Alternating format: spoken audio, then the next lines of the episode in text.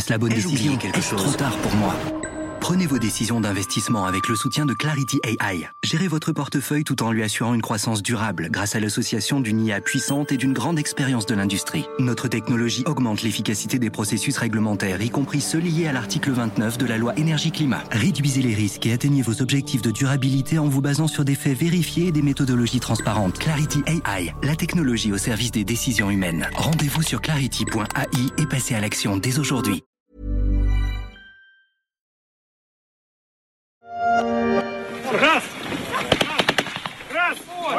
Des tirs de sommation sur la base militaire ukrainienne de Belbek en Crimée, dernière illustration des tensions qui règnent dans cette région autonome. Sur ces images, des hommes armés sans signe distinctif sur leurs uniformes font face à des pilotes ukrainiens. C'était il y a presque dix ans, la montée des tensions au Donbass, dans l'est de l'Ukraine. La guerre n'était plus qu'une question de jours. Avec l'appui des Russes, les séparatistes vont s'opposer à des soldats ukrainiens alors peu aguerris. Dix ans plus tard, la Russie a annexé ses territoires, mais aussi la Crimée. Elle s'est surtout engagée depuis deux ans dans un conflit encore plus meurtrier. Je suis Pierrick Fay, vous écoutez La Story, le podcast d'actualité de la rédaction des Échos, un programme disponible sur toutes les plateformes de téléchargement et de streaming de podcasts.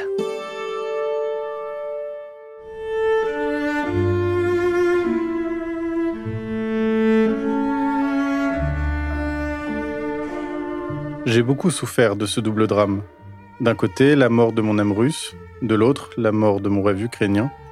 D'un côté, la douleur d'une population russe maltraitée, de l'autre, la douleur d'une population ukrainienne assassinée, agressée, violentée.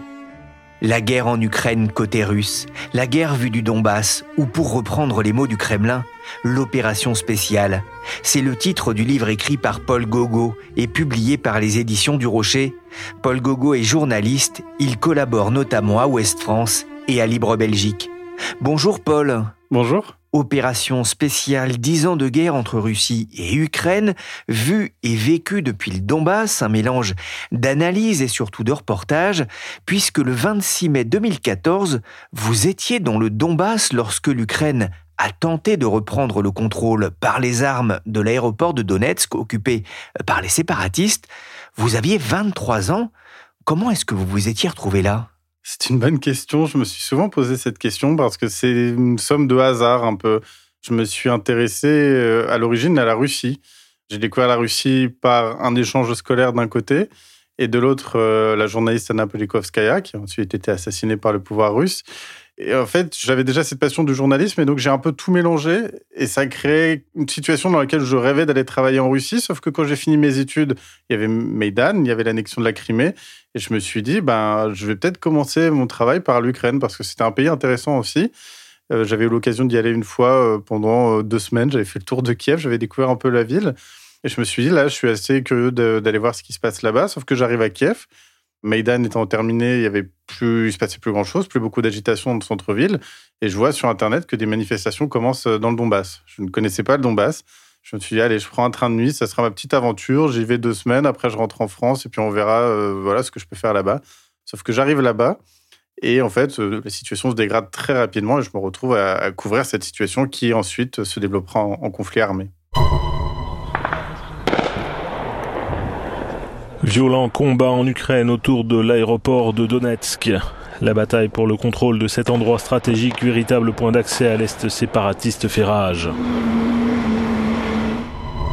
On l'entend dans ce reportage d'Euronews, hein, c'est le déclenchement de la guerre entre Kiev et les séparatistes pour l'aéroport de Donetsk.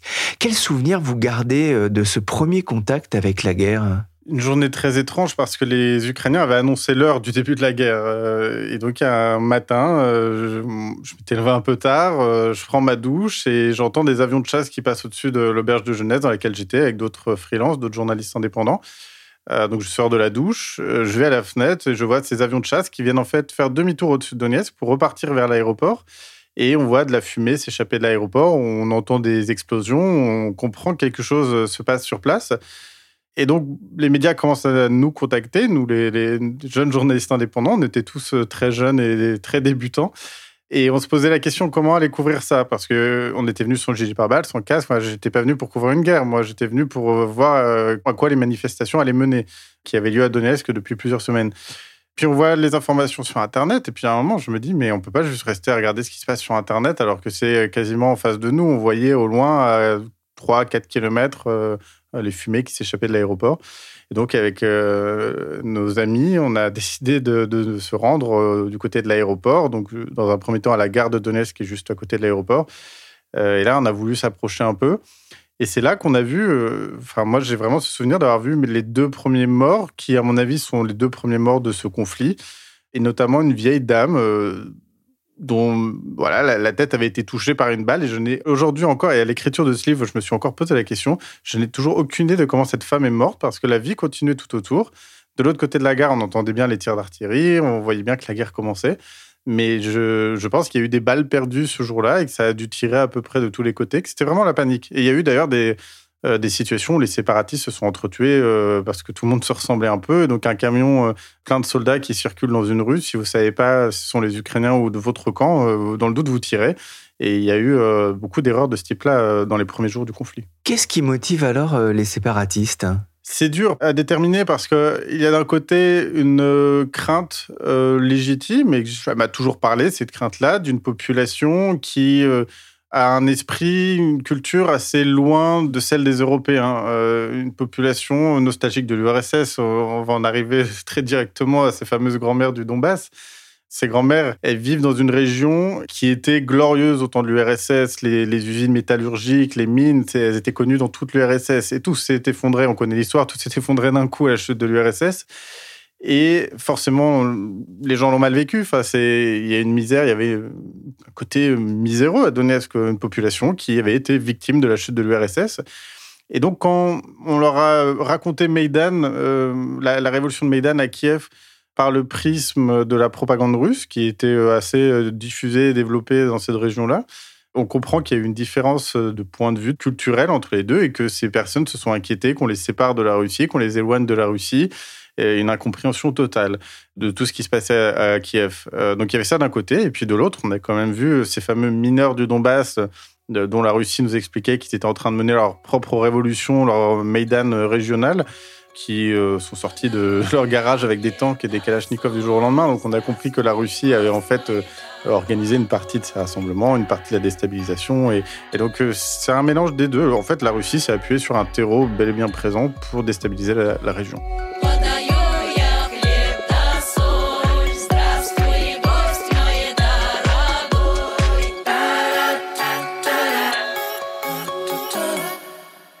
En dix ans, vous êtes allé plusieurs fois dans le Donbass, hein, resté longtemps fermé d'ailleurs aux, journalistes étrangers. Vous avez fait pas mal de rencontres, des séparatistes convaincus, d'autres déçus, des gens qui espèrent également le retour euh, des Ukrainiens. Et donc ces, ces grands-mères, ces babouchki, elles sont faciles euh, d'accès? Elles sont très étonnantes parce qu'elles se retrouvent vraiment au cœur de cette situation. Et c'est ça qui est passionnant, c'est qu'elles en sont un peu la, cause. Enfin, C'est-à-dire qu'elles ont contribué à ce que la situation dérape et à ce que la guerre arrive dans leur région. Et en même temps, elles en sont les premières victimes. Euh, pourquoi elles y ont contribué? Parce que justement, elles étaient très perméables à la propagande russe et elles se sont vraiment senties en danger. Donc, elles se sont retrouvées en première ligne pour aller manifester contre les Ukrainiens qui soutenaient Maïdan et donc pour la Russie.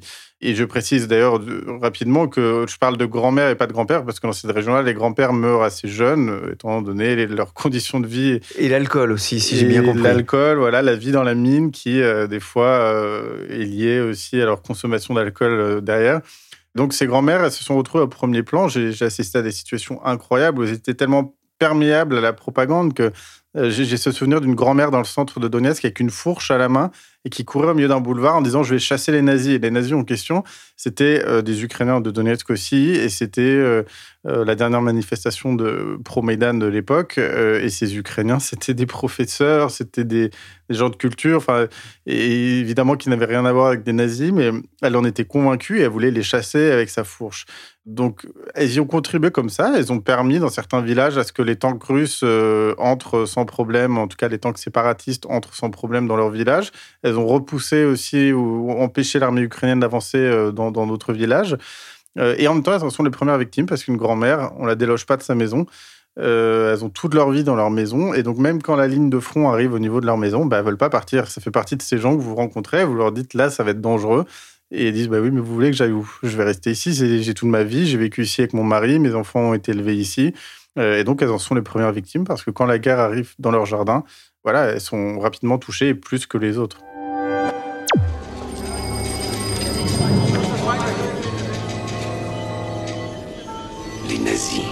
Je hais ces gars-là. Vous avez vécu, vous, ces dix ans de guerre côté russe, et ce qui ressort aussi de vos discussions, de vos rencontres, euh, c'est le sentiment, vous en parliez, pour beaucoup de pro-Poutine, que l'Ukraine est infestée de nazis. Vous êtes même fait traiter de nazis par trois vieillards. Euh, ils y croient vraiment? Plus que trois vieillards, mais au bout du compte, ça arrivait souvent, parce que à cette époque, en 2014, on parlait souvent anglais euh, avec les collègues, parce qu'il y avait plein de nationalités qui étaient présentes à Donetsk. donc, juste parler anglais, ça faisait de nous des nazis, généralement. Alors, à Donetsk en 2014, oui, parce que il est vrai que au premier rang de la révolution de Maïdan, quand tout a dérapé euh, à Kiev, il y avait des nationalistes, des ultranationalistes, certainement aussi quelques brochettes de néo-nazis, et que la propagande russe a amplifié tout ça, mais ces gens existaient bien que les premiers bataillons qui ont été créés par l'Ukraine, euh, qui étaient dépourvus d'une armée solide, c'était les plus motivés. Les plus motivés, c'était sans surprise les ultranationalistes, qui eux étaient prêts à prendre les armes pour euh, défendre leur territoire. Mais pour autant, ces grand-mères, elles n'ont jamais été en contact avec ces personnes. Euh, c'est-à-dire qu'elles voyaient ça dans la propagande, dans les médias. mais évidemment, elles n'ont jamais rencontré ces gens-là. Et donc, ça a donné naissance à plein de rumeurs et qu'elles diffusaient abondamment. Mais parce que quand, enfin, c'est comme tout, quoi. Quand vous connaissez pas quelqu'un, quand vous connaissez pas les gens que vous avez en face et qui vous sont présentés que sous le prisme de clichés, mais qui, encore une fois, hein, pour certains, il y avait de vrais radicaux dangereux hein, côté ukrainien, mais, mais qui, pour certains, correspondaient pas à la réalité, eh bien, vous avez peur. Euh, donc, cette crainte était réelle. On leur expliquait euh, qu'ils allaient venir tuer leurs enfants, que les euh, nationalistes de Kiev allaient débarquer en bus, empoisonner l'eau de la ville. Enfin, il y avait vraiment plein de rumeurs qui sont, euh, je pense, des rumeurs urbaines qu'on a déjà entendues dans plein d'autres conflits, dans plein d'autres situations, mais qu'on a retrouvées dans celui-ci. Donc voilà, mais ça c'est pour les gens du Donbass. Les Russes, pour le coup, ont certainement une autre vision des choses parce qu'eux, ils sont encore plus loin de tout ça et quand on leur parle de nazis ukrainiens, c'est quelque chose de très très flou pour eux.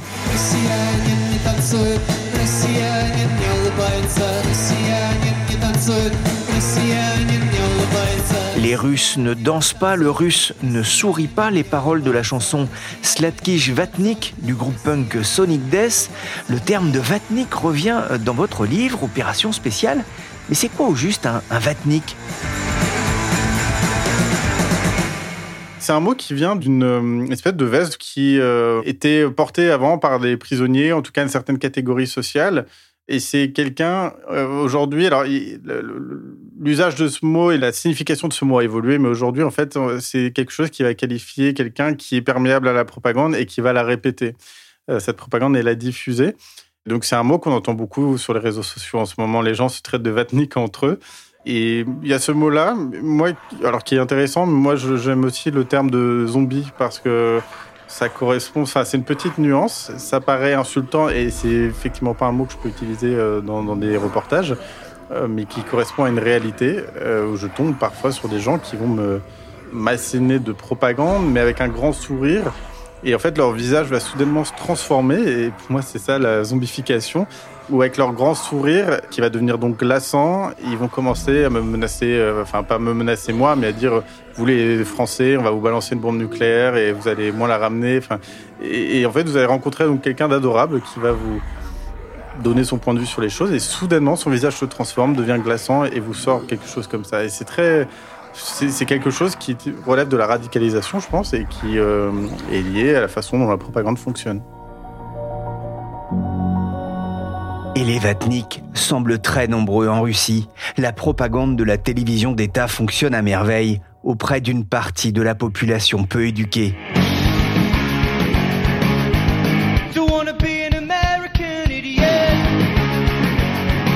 Ils sont à la Russie ce que sont les American Idiots, moqués en 2004 sous George Bush par le groupe Green Day, qui ne voulait pas voir les Américains devenir des idiots dirigés par un président stupide et une nation détestée sur le plan international. En Russie, on préfère dire que l'on ne fait pas de politique pour éviter les ennuis. C'est ce qu'expliquait une jeune femme russe à Paul Gogo. Comment voulez-vous vous lever le matin en vous disant que votre pays est horrible, qu'il agit de façon horrible, en sachant que vous n'y pouvez rien? Évidemment que vous faites l'autruche. Ceux qui vivent avec ne vivent plus. Deux ans plus tôt, le 15 février 2022, quelque chose ne va pas écrit l'auteur d'Opération spéciale. La Russie stationne plus de 100 000 hommes à la frontière ukrainienne et la Douma russe a proposé à Vladimir Poutine de reconnaître l'indépendance des deux régions sécessionnistes. Ce jour-là, Paul Gogo est encore à Donetsk. Il se prépare à un réveil agité. Je vous donne rendez-vous tout de suite dans un deuxième épisode de la story, le podcast des échos. Cette émission a été réalisée par Willy Gann, chargé de production et d'édition Michel Varnet.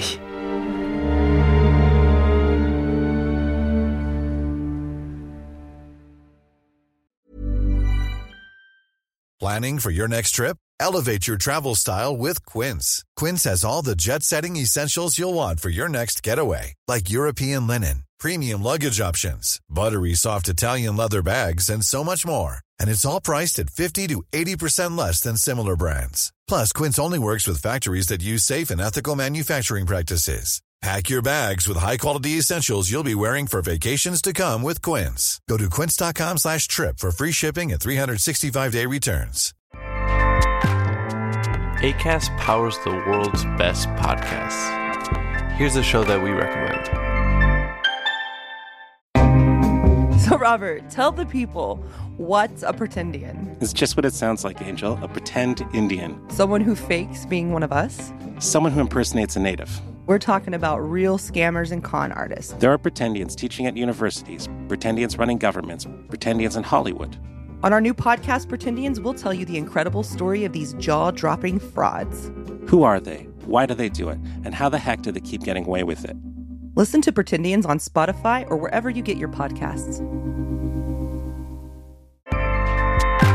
ACAST helps creators launch, grow, and monetize their podcasts everywhere. ACAST.com.